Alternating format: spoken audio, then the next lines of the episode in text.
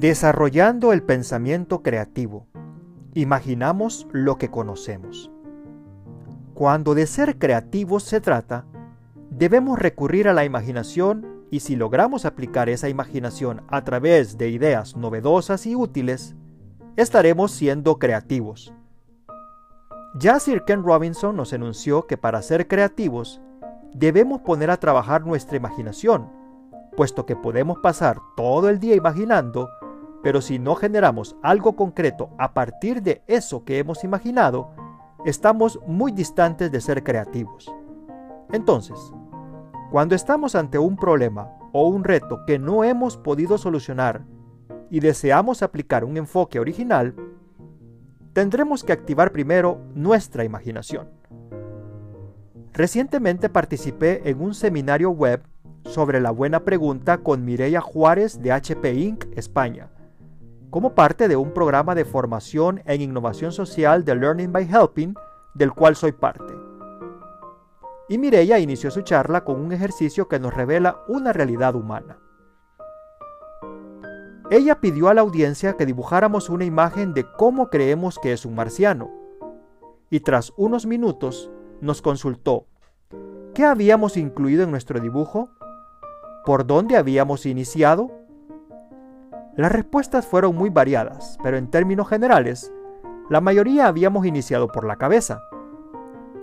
Le habíamos incluido ojos, algunos hasta tres ojos, manos, brazos, dedos y antenas, quizás por un influjo de las películas de ciencia ficción.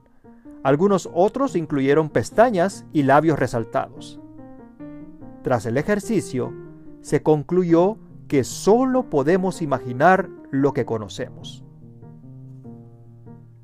John Adair, en su libro El arte del pensamiento creativo, habla también sobre este hecho.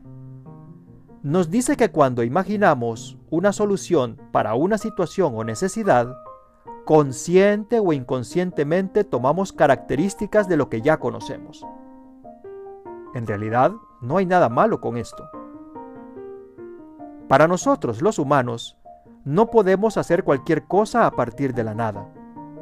En el primer capítulo de dicho libro, el mismo Adair cuenta la anécdota de un distinguido visitante que deseaba conocer la planta de producción de Henry Ford. Y tras quedar fascinado por lo que vio, el visitante le dijo a Ford que parecía casi imposible que un hombre, hace 25 años atrás, haya iniciado con prácticamente nada y pudo lograr todo lo que vio. Ford le replicó, que eso que él señalaba era apenas correcto, y que todo hombre comienza con todo lo que existe. Todo está aquí, la esencia y la sustancia de lo que hay. Las materias potenciales, los elementos constituyentes o sustancias de lo que algo puede estar hecho o compuesto, están todos aquí en nuestro universo. Tremenda enseñanza tendemos a otorgar el término creativo a productos o servicios que están muy lejos de las materias primas usadas. Una obra maestra de Rubens o Picasso una vez fue una colección de colores y pinturas en la paleta del artista. Una obra literaria universal de Dickens o de Miguel de Cervantes una vez fue un conjunto de hojas de papel y tinta. Sabemos que la creación ocurre más en la mente, pero está claro que ningún artista o escritor podrá concretar esas ideas que forman parte de su imaginación si no cuenta con las habilidades y técnicas para convertir esa materia prima en una magnífica creación. Ese mismo principio se aplica para el pensamiento creativo. Nuestra imaginación debe tener algo en lo que trabajar. No podemos formar nuevas ideas a partir de la nada. La materia prima ahí está. Los materiales con los que trabajamos, nuestros entornos de trabajo, la naturaleza, la ayuda de nuestros compañeros de equipo, entre otros. La mente creativa busca posibilidades generando conexiones en esa materia prima. Este hecho nos da un gran respiro, puesto que no debemos buscar nuevas ideas a partir de la nada. Si queremos ser pensadores creativos, debemos combinar las ideas o los elementos que ya existen.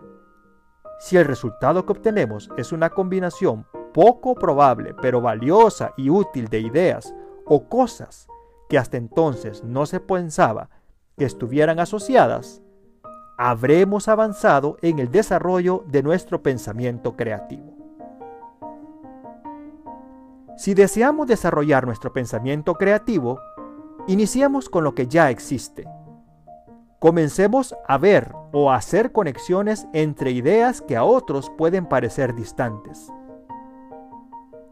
Cuanto más amplia aparenta ser esta distancia, mayor será nuestro grado de pensamiento creativo involucrado.